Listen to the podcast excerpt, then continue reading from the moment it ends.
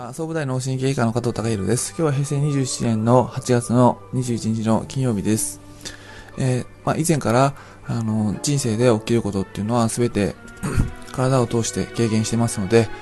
えー、まあ、体を操縦する、あの、体の状態を良くしていくっていうことが、あの、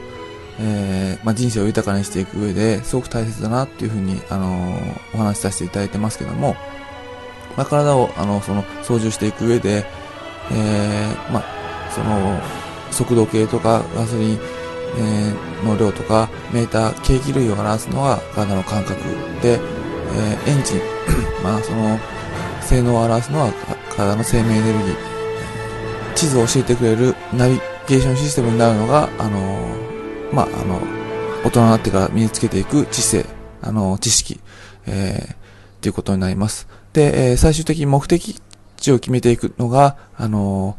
自分自身の感情っていうか気持ちっていうか、あのインスピレーション、直感っていうお話をさせていただいて、で、えー、感覚とその生命エネルギーと知識を磨けば磨くほど、インスピレーションのベールが剥がれてきて、あのー、まあ、自分の、あの、望む方向に向かっていけるっていうようなお話をさせていただいてますけども、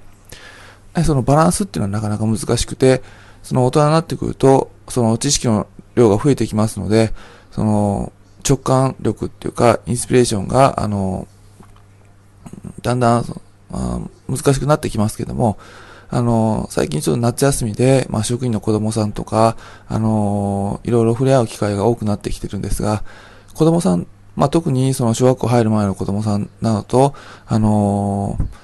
えー、世話してたり遊んでたりすると、やはりその、すごく、あの、自分自身は面白いなと感じるのは、あの、まあ、大人が常識と思ってくれていることを全て打ち崩してくれるんで、あの、非常に勉強なるなっていうふうなことを感じています。で、えー、まあそういった意味でその自分のインスピレーションを思い出すいい機会になりますし、逆に子供さんは知識っていう部分がすごく低いので、あの、やはりそのまあ中学、まあ小学校、中学校なる場では、あの、しっかりあの大人が守ってあげる必要があるのかなっていう、あの、まあ責任感みたいなのを大変感じています。その、まあ子供さんに勉強させていただいている、まあ子供さんと一緒に勉強する、まあその、その相乗効果で、あの、子供さんに勉強させていただいている、で子供さん